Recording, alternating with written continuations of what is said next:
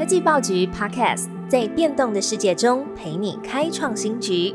每周一到周五早上推出科技早餐，提供多元的科技商业新闻、热门的 AI、电动车、经济趋势，让你快速吸收全方位重点资讯，掌握市场洞察。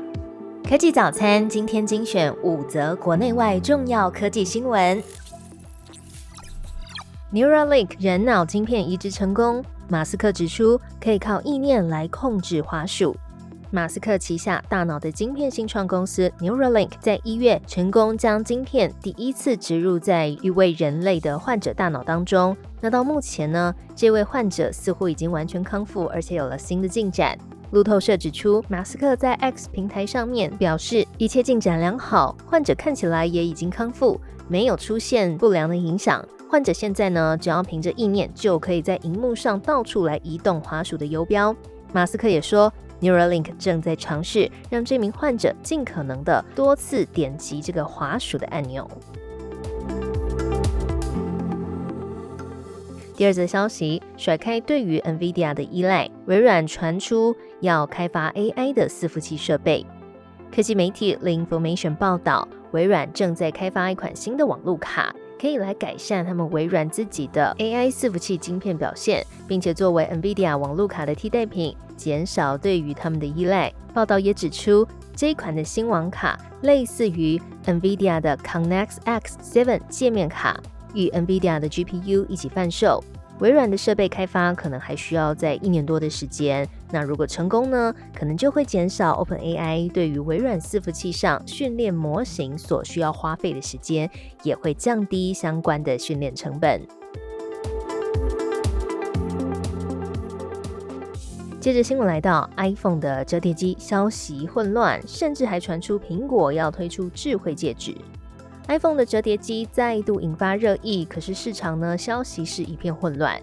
先前曾经有媒体报道说，苹果暂停研发折叠机的项目。那之后呢，韩国媒体接力报道说，韩国供应链已经爆料，苹果还在研发这个折叠机，而且呢是调用了 Vision Pro 的团队成员来一起参与。可是聚合网根据专业人士的分析呢，报道说，如果苹果现在是要致力于发展这个新一代的 Vision Pro。那就不太可能用这个团队来开发 iPhone 的折叠机。另外，韩国媒体 ET News 也指出，苹果即将要推出传闻中的可穿戴设备——智慧戒指。业内人士接受 ET News 采访的时候表示，苹果公司这么多年来已经申请了很多关于智能戒指的专利，因此商业化的高级开发似乎是迫在眉睫。那报道也提到，智慧戒指是苹果切入医疗保健领域的一个热点。推出这款设备的时间只会更早，而不是更晚。接着是日本消息，Uber Eats 推出机器人要在东京外送服务，三月上路。Uber Eats 日本分公司跟三菱电机公司合作推出外送机器人，三月开始即将在东京市中心的部分地区开始让机器人上路外送服务。日本也成为美国之后第二个 Uber Eats 即将提供机器人外送服务的国家。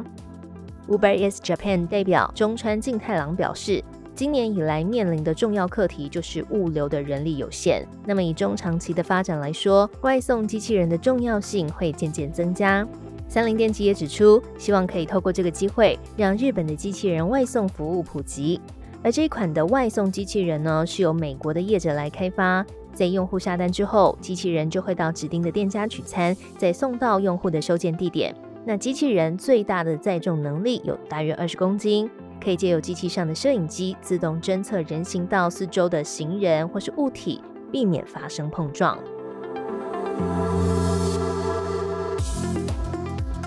最后一则新闻：电动车专属保单要来了，预计第三季上市。为了应应近零碳排的发展目标，电动车的比例逐渐上升。产险工会表示，电动车未来会成为汽车保险的主流。那么，产险工会理事长李松记表示，电动车的车价、还有车辆的零件跟维修的方式，还有损失的幅度，都跟一般燃油车相当的不同。那么，产险工会也正在研议电动车的专属保险。产险业估算，目前台湾大约有十万辆的电动车。但燃油车的数量则是高达八九百万辆。不过，电动车的维修费用高，损失的幅度也高于传统的燃油车。为了不要变相让传统的这个燃油车来贴补电动车的保险费，产险工会推出电动车的专属保单条款，目前送交给金管会的保险局审查，将会由保发中心来研议费率，预估最快今年的第三季就可以正式推出。最好听的科技新闻都在 Tag Orange，锁定科技早餐，为你快速补充营养知识。活力开启新的一天。